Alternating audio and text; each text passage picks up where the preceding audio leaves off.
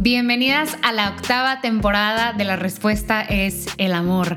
Padrísimo que ya estamos de regreso y es que se viene esta temporada cositas y cosas súper, súper padres.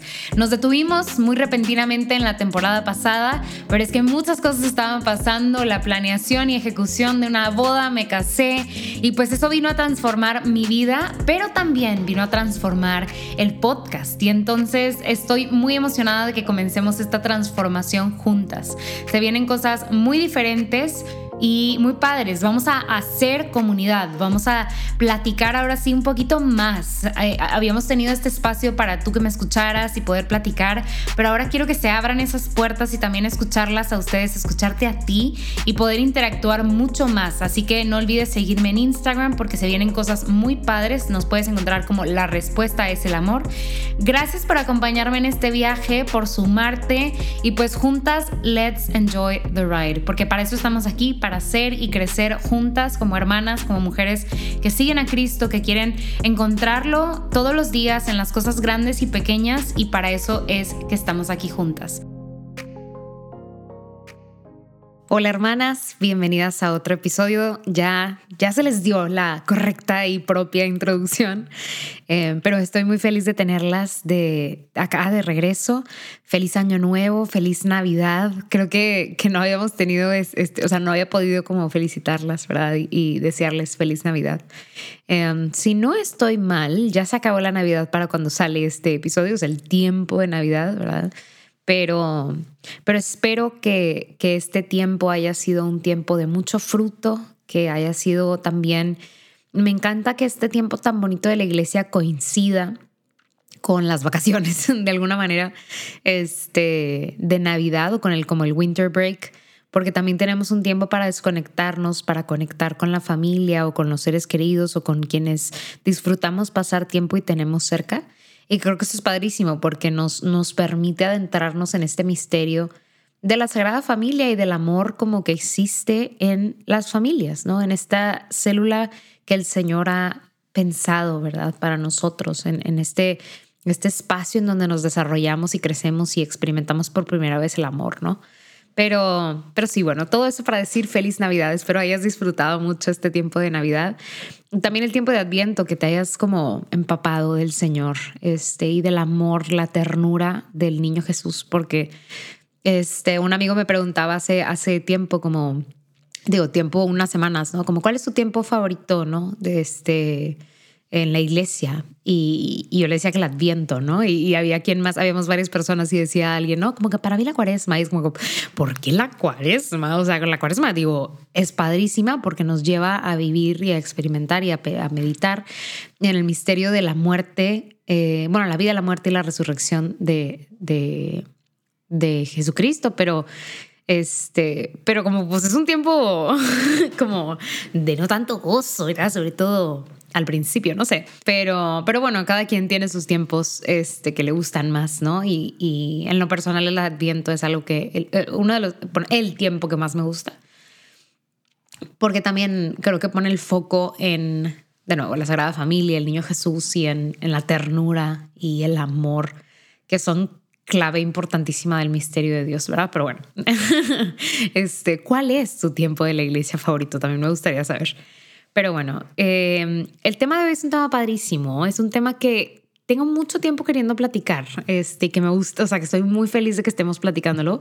Este, by the way, espero que estés disfrutando de lo que sea que estés haciendo. Em, yo sé que para mí, em, pues me encanta conectar con, bueno, así lo siento, como que me encanta conectar con otras personas en los podcasts y, y no sé por qué me pasa mucho que los, los pongo como cuando estoy manejando o cuando estoy haciendo ejercicio, cosas así, y, o cuando tipo salgo a caminar o así.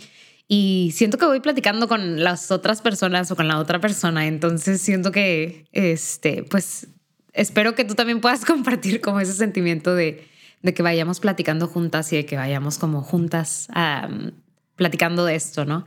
Pero bueno, eh, con, el, con el aniversario de pues la beatificación y luego ya la canonización de San Juan Pablo II hace ya varios meses, con la celebración, ¿verdad? Porque ya está canonizado, ya es un santo de la iglesia, San Juan Pablo II. Em, como que surgieron varias cosas y, como que también surgió en mí una curiosidad por conocerlo un poquito mejor. Sobre todo por una frase que leí que hablaba como del el no conformarse. Y no sé para ustedes, a mí me encanta como la lectura en general, pero también la lectura como espiritual o los, los, los libros que me acercan al Señor, así lo veo yo, como que no necesariamente es leer el catecismo o leer la, la palabra, pero leer los testimonios o las biografías de santos, ¿verdad?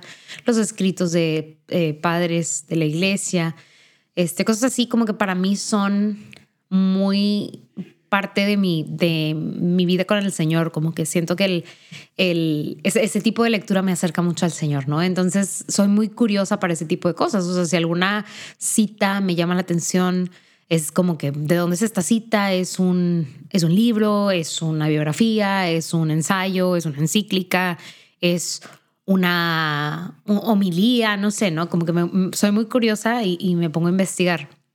Y esta, esta frase que, que vi en, de San Juan Pablo II hablaba como del no conformarse y fue como, ¿de dónde?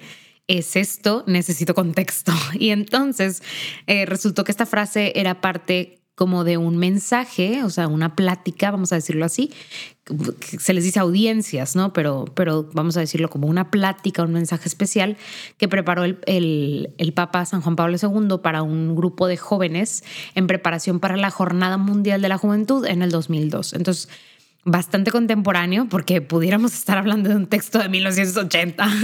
De nuevo, no, no, no, es que ninguno sea mejor o peor que el otro ni nada por el estilo, pero es bastante contemporáneo. O sea, son palabras como muy, muy cercanas. O sea, al mismo tiempo, si vemos el mundo en el 2002 a cómo está en el 2022, ahora 2023, pues muchas cosas le han pasado a este mundo, ¿eh?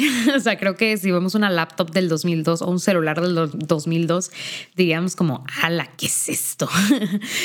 Perdón, eh, déjenme les presento la tecnología del 2023, ¿no? Pero...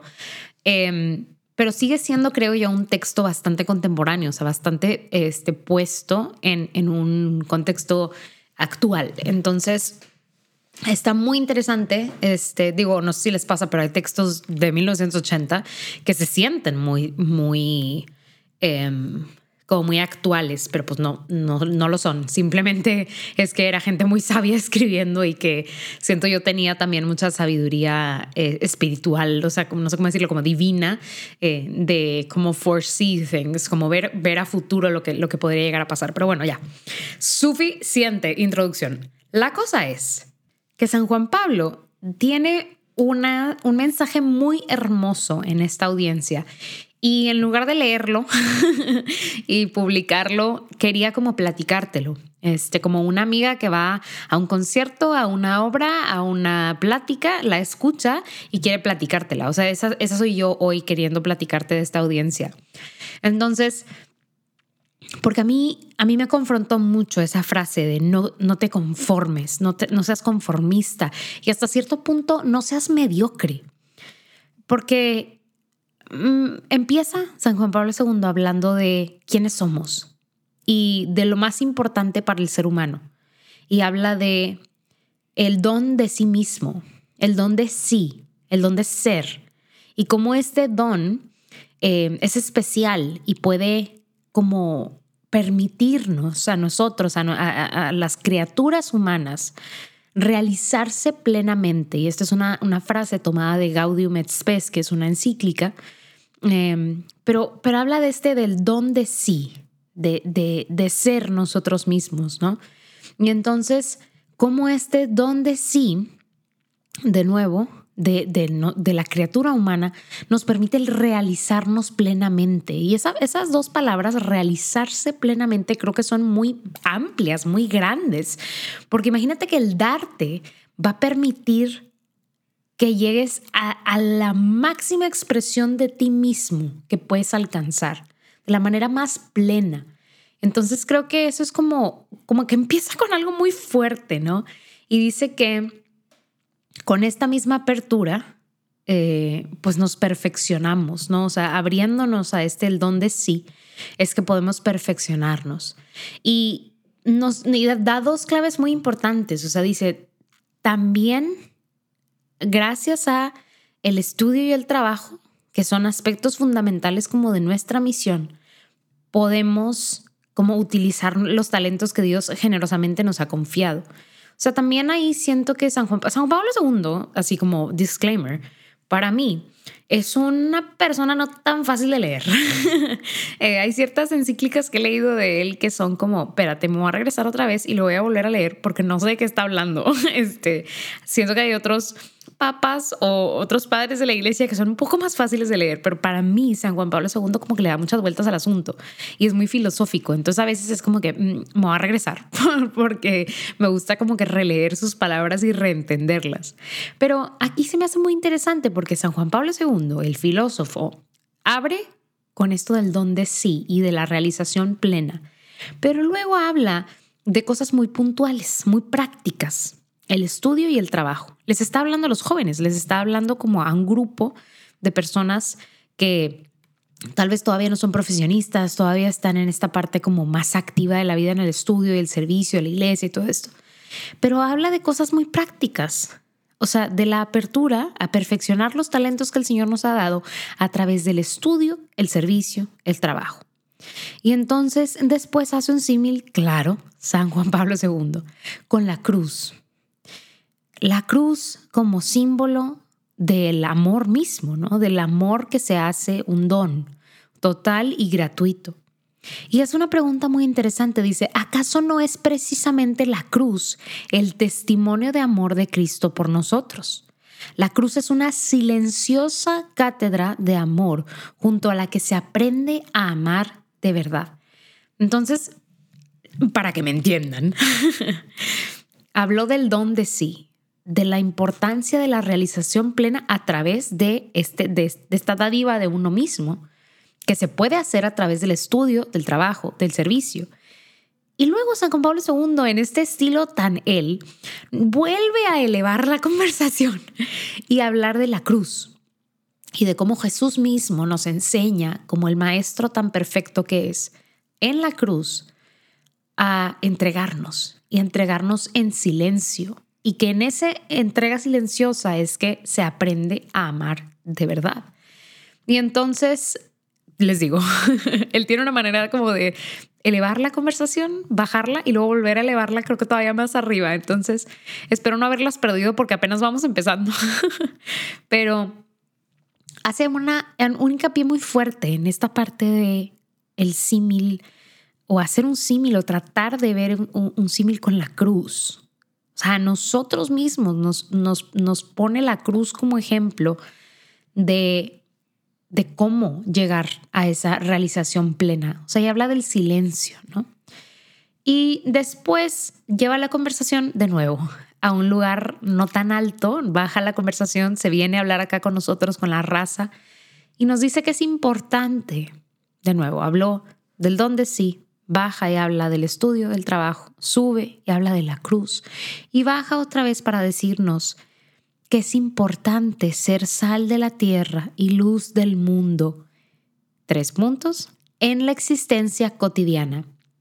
Creo que esta frase la has escuchado más veces de las que yo puedo decírtelas en este episodio, que se nos llama ser sal de la tierra y luz del mundo, pero algo muy interesante y palabras del Santo Padre son en la existencia cotidiana, en lo, me permito como expandir en lo ordinario, en el día a día, en el ir en el camión, en el ir en el carro, en el manejar en el tráfico.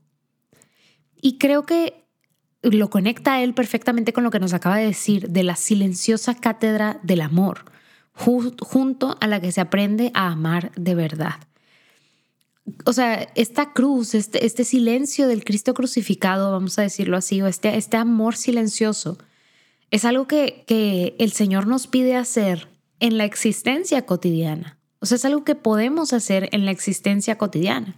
Y no es tonto este hombre, porque justo después de esto dice, se trata de un camino difícil que con frecuencia contrasta con la mentalidad de nuestros contemporáneos, o sea, de estos tiempos.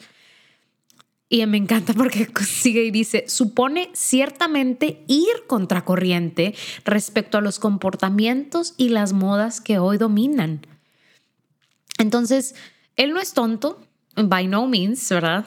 Este, y cuando nos habla de la cátedra del amor silencioso, de ser luz de la tierra, ser sal de la tierra y luz del mundo, de darse generosamente para llegar a esta realización plena, él sabe que esto no es propio de lo que se vive hoy en día, que esto al contrario es completamente opuesto. Pero, de nuevo, nos recuerda, porque siento que este es un espejismo muy interesante en el cual vivimos, como es que esto está muy difícil. Y nadie, la verdad, ni el, ni el mismo Cristo nos ha dicho que es fácil, ¿no? Nos recuerda entonces que la verdad, o sea, no sé si lo han escuchado mis queridos hijos, pero hermanos, pero supone ciertamente ir contracorriente respecto a los comportamientos y las modas hoy dominantes. Oye, Betty, pero ¿qué me estás diciendo? Que entonces tengo que hacer, o sea, o tengo que nadar contracorriente en mi trabajo. Sí. Que tengo que nadar contracorriente en mi grupo de universitarios, en mi escuela. Sí. Que tengo que nadar contracorriente en medio de mis grupos de amigos. Sí. O sea, eso es. O sea, supone ciertamente ir contracorriente respecto a los comportamientos y modas que hoy nos dominan. Oye, entonces, ¿eso significa que voy a tener que nadar contracorriente con el contenido que veo en redes sociales? Sí. Y me encanta porque después de esto es muy humano también. O sea, les digo, está, yo, le, yo a veces no lo entiendo, pero, pero es, muy, es muy realista. Y, y, después de decir esto de que pues supone ir contracorriente, dice, pero pues que no te maraville todo esto. Y yo, yo entre paréntesis lo diría como, hermano, que no te sorprenda ni te agarre en curva la noticia. O sea, de que, de, que la vida del cristiano es pues ciertamente una contracorriente. El misterio de la cruz, dice San Juan Pablo II, educa en un modo de ser y de obrar que no se ajusta al espíritu del mundo y esto a mí me gustaría, y creo que lo voy a hacer, escribirlo en varios lados y varias veces para recordarlo. El espíritu, perdón, el misterio de la cruz, del cual nos habló antes, esta cátedra silenciosa del amor, educa en un modo de ser y de obrar que no se ajusta al espíritu de este mundo. Por eso en Romanos, San Pablo le dice a, a, a los romanos, ¿verdad? Y no os amoldéis a este mundo, sino por el contrario, transformaos con una renovación de la mente para que podáis discernir cuál es la voluntad de Dios, qué es lo bueno, lo agradable y lo perfecto. Y voy a hacer una pausa aquí, porque creo que ya en este mensaje él, él ha desglosado muchas cosas. Y ya nos ha recordado lo que probablemente ya sabíamos, pero nos faltaba como refrescar.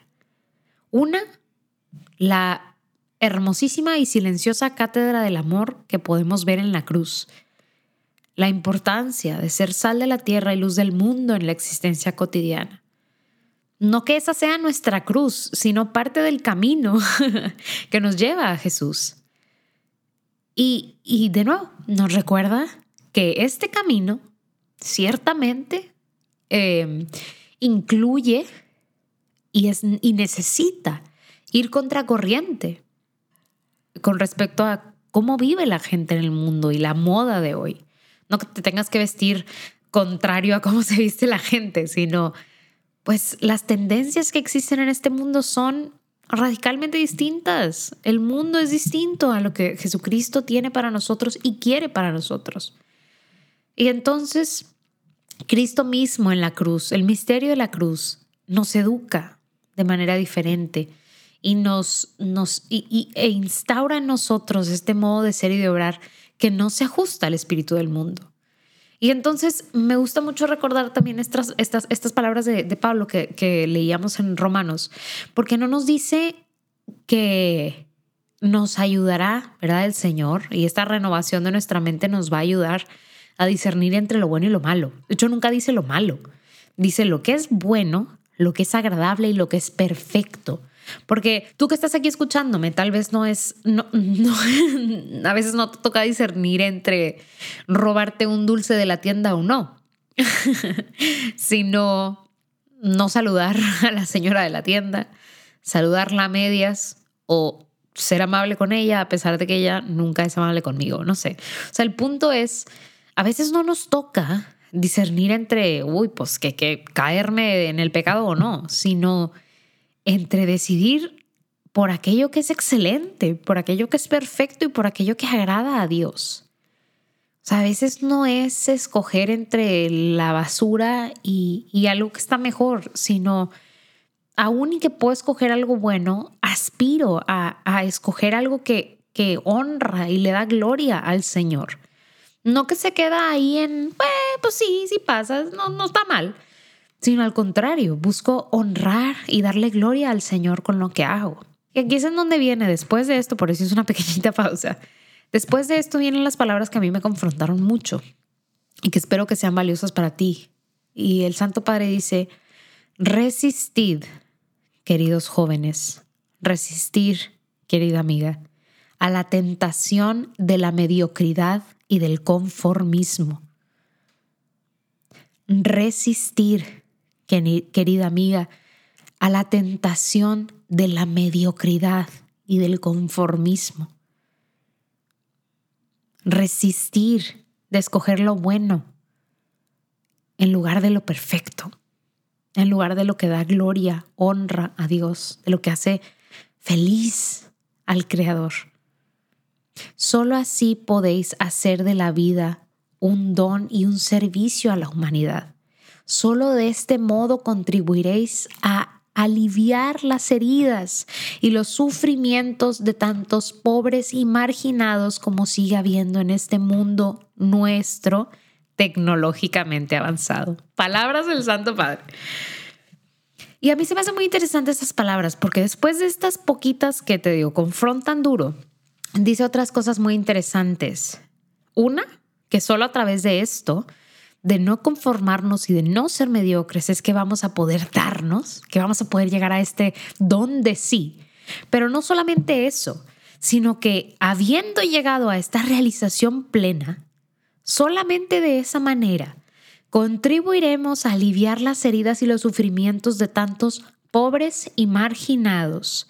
Y eso no significa ayudar a los que no tienen que comer o a los que no tienen dónde vivir, porque yo considero dentro de ese grupo de pobres y marginados a muchísima gente que tiene mucho que comer y que tiene un techo muy sólido donde refugiarse. Hay muchos pobres de espíritu y marginados de corazón.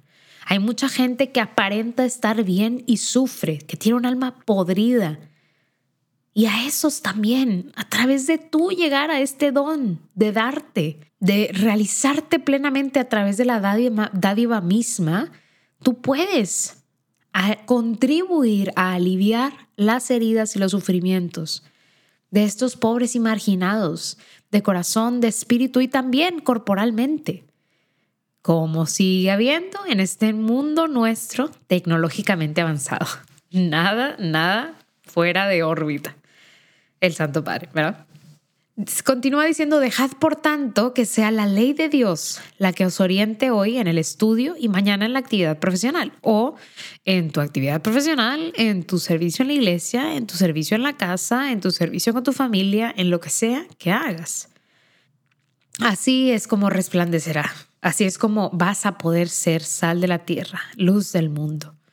Así es como esa lámpara no se va a quedar debajo de la mesa, sino puesta sobre de la mesa para alumbrar. Así es como tu luz va a llegar a todos lados y va a dar gloria al Padre que está en los cielos. Y pues bueno, hay, bueno, eh, hace algunos días, ya cuando salga este episodio, ya, ya, ya no van a ser tan noticias tan frescas, pero hace algunos días eh, partió a la casa del Padre el Papa Emérito Benedicto XVI, un hombre eh, pues que en palabras del Papa Francisco sostenía a, nuestra iglesia, ¿verdad? A nuestra la iglesia con su oración. Un hombre eh, que yo admiro mucho, un hombre de palabras también un poco más claras. Eh, y, pues sí, un, un, hombre de Dios que, que nos ha dejado un legado muy hermoso. Y yo quiero incluir, estamos hablando de San Juan Pablo II, pero yo hoy quiero incluir dos frases de, de el Papa Emérito Benedicto XVI que creo que compaginan muy bien con lo que San Juan Pablo nos dice. Y son dos frases cortas. Una dice, no os contentéis con nada menos que la verdad y el amor. No os contentéis con nada menos que con Cristo. Y esta frase a mí se me hace muy poderosa porque creo que él con estas palabras nos está diciendo, no te conformes con tu sueldo, no te conformes con el mundo, no te conformes con nada menos que la verdad y el amor mismo. No te contentes, no, no, no te llenes con nada menos que con Cristo. O sea, que nada del mundo te intente llenar porque nunca te va a llenar. No trates, no trates de meterte comida basura a la boca cuando el alimento de verdad está aquí. Y la segunda dice, el mundo, que creo que esta, esta ha de haber sido una plática interna entre ellos y luego la dijeron uno por un lado y otro por el otro. Pero la segunda dice, el mundo te promete comodidad, pero no fuiste hecho para la comodidad, fuiste hecho para la grandeza. Y San Juan Pablo dice, resistid, queridos jóvenes, a la tentación de la mediocridad y del conformismo. El mundo te promete comodidad, pero no fuiste hecho para la comodidad, fuiste hecho para la grandeza. No seas mediocre, no te conformes, no te, no, no te quedes ahí. Y esas, esas fueron palabras muy, muy, muy, muy confrontantes para mí. No eres mala, no soy mala, no somos malos. Hemos conocido al Señor, amamos a Cristo y queremos seguirle. Pero a veces nos se nos ponchan las llantas y, y, ya no, sabemos para dónde darle y empezamos a escoger pues, lo que es bueno. Pero yo te invito a no escoger lo que es bueno, a escoger lo que es perfecto, lo que glorifica a nuestro Padre del Cielo lo que pone eh, nuestro testimonio allá afuera y hace que sanen, ¿verdad? Hace que nos, nos hace partícipes, eh, nos hace contribuyentes de aliviar las heridas y los sufrimientos de tantos pobres y marginados. Ahora, esta visión está súper cañón. El Señor no nos está pidiendo, y esto lo puse como una como conclusión, fue como, el Señor no espera la perfección, entre paréntesis, de inmediato. o sea, sí espera que, que se busquemos ser perfectos como el Padre Celestial es perfecto, pero no mañana. O sea, no, no así como que de, de bolón ping-pong, ¿verdad? Y el, el, Santo Padre, les digo, que eleva y luego baja la conversación. Al final cierra con abajo, ¿verdad? Con algo más práctico. Y dice que para que todo esto sea posible, para todo esto de lo que estuvimos hablando, es necesario poner en primer lugar la oración. ¿Qué es esto de la oración? ¿Qué significa? Cada quien tiene una interpretación distinta, pero en lay terms, en términos sencillos, es un diálogo íntimo con Él que nos llama a ser sus discípulos. Punto. Si lo quieres tener en silencio, si quieres estar cantando y con alabanzas, si quieres hacerlo acompañado de un estudio bíblico, si quieres hacerlo visitando la iglesia todos los días y sentándote en una banca a verlo en la cruz, si quieres ir a este al Santísimo, donde tú quieras tener ese diálogo íntimo con él. Pero nos está pidiendo el Santo Padre que si queremos que esto sea posible, en primer lugar, la oración el diálogo íntimo con el Señor. Y dice, me encanta porque les digo, es un hombre muy práctico también en algunas cosas, ser hombres y mujeres, chicos y chicas de actividad generosa, pero también al mismo tiempo de profunda contemplación del misterio de Dios. Hacer de la Eucaristía el centro de nuestra vida, el centro de, nuestra, de nuestro caminar. Unirnos al sacrificio de la cruz con Jesús en la representación, o sea, representado en la Eucaristía. Ofrecer todo lo que hacemos, es nuestro estudio, nuestro trabajo, nuestro servicio, nuestro trabajo en casa, en donde sea que estemos, para ser nosotros mismos, como dice Pedro, víctimas espirituales agradables a Dios por medio de Jesucristo. Esto suena imposible, difícil de, difícil de creer, pero junto a nosotros como, como junto a Jesús siempre estuvo, está María. Ella, sierva del Señor y trono de sabiduría, siempre está junto a nosotros. y a ella confiamos nuestros propósitos y deseos. Saber que nuestra madre está siempre con nosotros y que es un acompañante fiel, que así como estuvo junto a Jesús durante su caminar en el mundo, durante su caminar en, bueno, en camino en, en su sufrimiento a la crucifixión, así está también a un lado de nosotros. Jesús no espera la perfección, entre paréntesis, de inmediato, pero sí espera que busquemos ser perfectos como el Padre Celestial es perfecto. Y quiero cerrar con, con una frase de, de, Joseph Ratzinger o del el Papa Emérito Benedicto XVI que creo que es muy fitting em, también para como terminar de envolver las palabras de San Juan Pablo II que dice, el santo es aquel que está tan fascinado por la belleza de Dios y por su perfecta verdad que queda progresivamente transformado. Jesús no espera la perfección de inmediato, pero aquellos que lo visitan, aquellos que platican con Él, definitivamente quedan transformados. Y nosotros que aspiramos verle en el final de nuestros días, eh, morar con Él eternamente, que buscamos la santidad, pues quedaremos progresivamente transformados por esa belleza y perfección del Señor.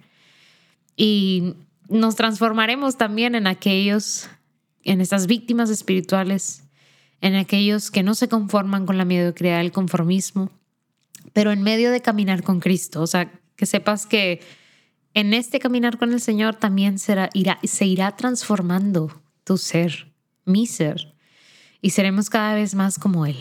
Pero pero sí, bueno, este, platícame qué opinas. Para mí, estas palabras de, San Juan Pablo II, algunas ah, frases que, compartimos también de Benedicto XVI, la verdad es que han sido de mucho fruto en mi vida em, y espero también puedan serlo en la tuya, por eso te lo comparto hoy. El próximo episodio también va a estar muy bueno.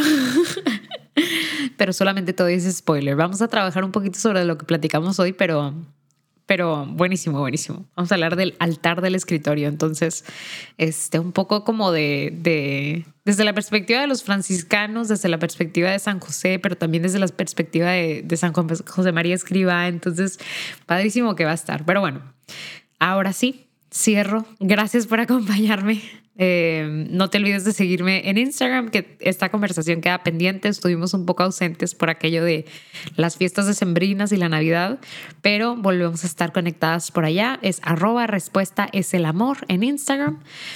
Te invito a apoyar económicamente el podcast. Si está en tus posibilidades, te pido que lo pongas en oración y le permitas este apostolado pues poder sostenerse y crecer. Lo puedes hacer a través de patreon.com slash respuesta es amor. De nuevo, ponlo en oración em, y si el Señor pues te invita a ser generosa y generoso a través de, de, de una donación, lo puedes hacer ahí. Puedes escribirnos a respuestasalamor.gmail.com. Estamos para también escucharte. Si hay algo de lo que quieras platicar, si hay algo que quieras escuchar, pues está, está abierta la puerta. Ora por nosotros, por este apostolado. Nosotros estamos orando por ti. Antes de empezar este episodio, estaba orando por todos ustedes que escuchan este episodio. Eh, espero que el Señor esté llenando sus vidas de amor y esté bendiciendo todas sus, todo lo que estén haciendo. Te mando un abrazo. Sigo mormado, pero ya estamos saliendo. Paz y bien.